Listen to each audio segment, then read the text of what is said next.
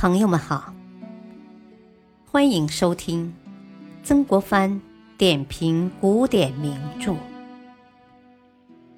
原著曾国藩，播讲汉乐。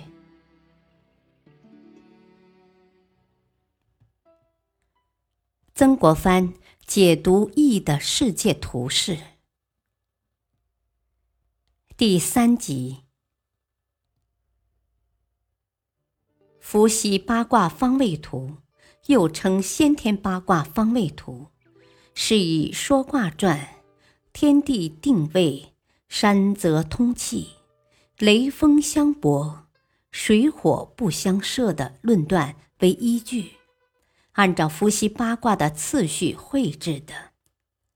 这样规定下来的八卦方位是：乾在上，在南方，象征天。坤在下，在北方，象征地；离在东方，象征日；坎在西方，象征月；艮在西北，象征山；兑在东南，象征泽；震在东北，象征雷；巽在西南。象征风。就八卦的次序来说，自乾一至震四，向左旋，称为顺步，象征天道的运行；自巽五至坤八，向右旋，称为逆步，象征地道的运行。这就是伏羲八卦的方位配置。伏羲八卦方位图和文王八卦方位图在八卦方位配置上有着明显的差异。伏羲是乾南坤北，文王是乾西北，坤东南；伏羲是震东北，巽西南；文王是震东方，巽东南；伏羲氏艮西北。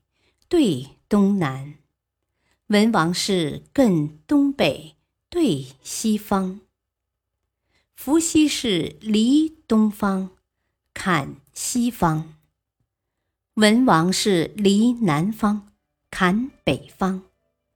伏羲本着天地、山泽、水火、风雷两两相对待的原则配置，文王除坎、离。两卦相对待以外，其余六卦不但改变了方位，而且也改变了相对待的关系。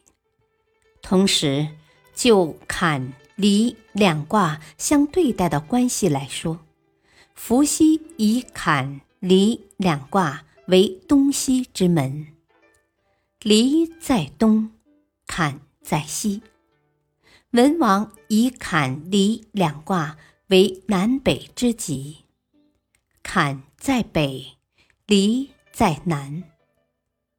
两卦虽相对待，但其方位已有东西与南北的不同。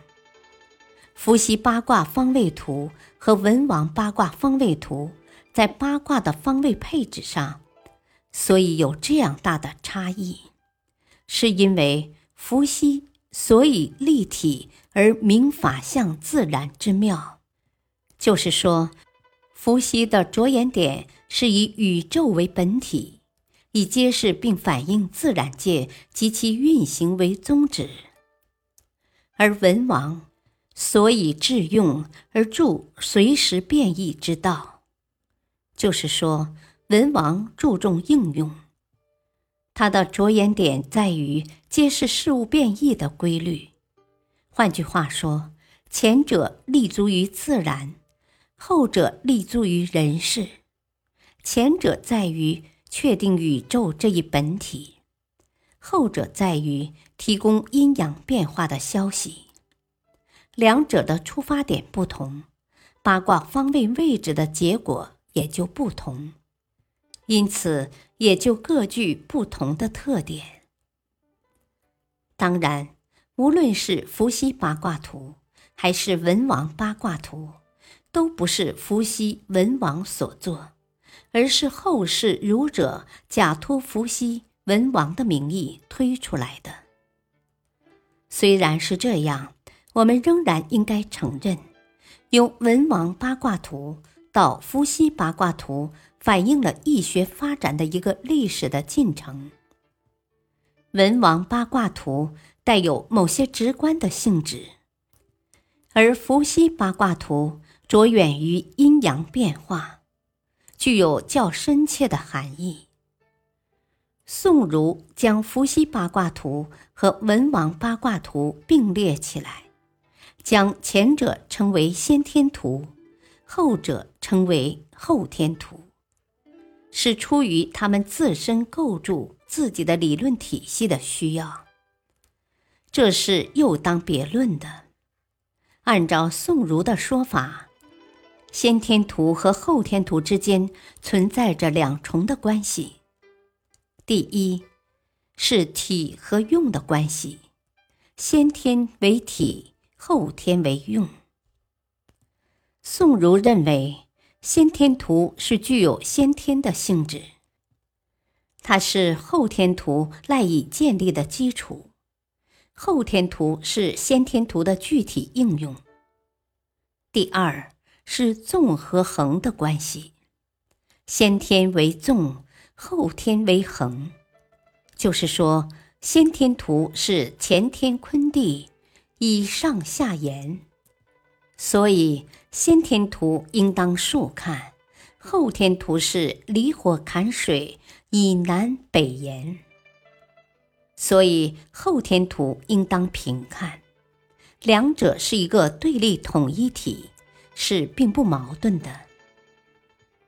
八卦和天干配置到一起，称为纳甲。所谓天干，是古代用来计算天时的十个字，又称时干。它们是甲、乙、丙、丁、戊、己、庚、辛、壬、癸。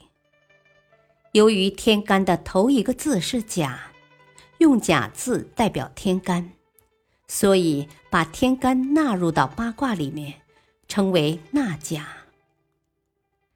八卦纳甲创始于汉代经房，我国古代是以太阴历纪年的，因此月亮的盈虚进退就成为人们探讨和观测的对象。经房以阴阳的消长来解释月亮的盈虚，认为阳为阴之主，阴以成阳为进退，同时还以八卦的阴阳消长来象征月亮的盈虚进退。例如，由阴历的朔日初一至初三，称为月初。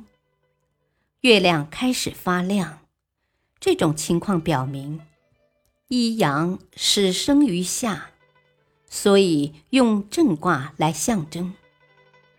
同时，由于这种现象是黄昏时分，在西方耕地出现的，所以将耕纳于震。每月初八上旋之时，月呈半圆形。这意味着阳的增长，所以用对卦来象征上弦月。同时，由于这种现象是黄昏时分在南方丁地出现的，所以将丁纳于兑。